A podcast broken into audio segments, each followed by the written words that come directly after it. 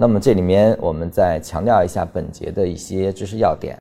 第一，线段至少是由连续的三笔构成，并且起始三笔，线段的起始笔啊，起始三笔必须有重合部分。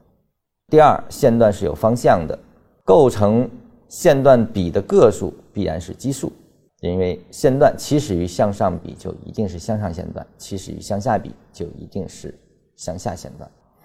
新线段的生成才能确定前线段的完成。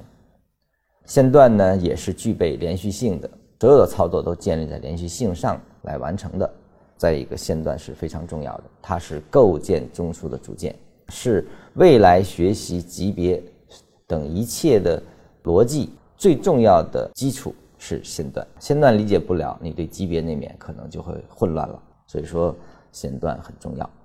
那么线段如果大家能够掌握并且理解的话，我们下节将进入中枢的学习。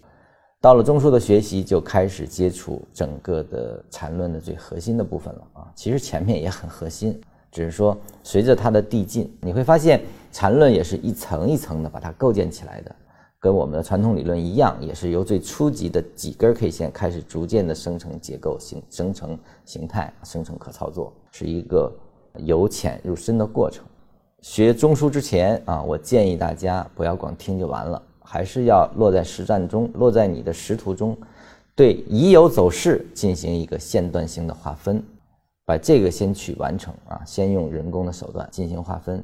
能理解什么是线段，线段又是如何构筑和生长的，如何去不断的呃向上向下线段的逐渐组建的啊，当把这个理解完之后。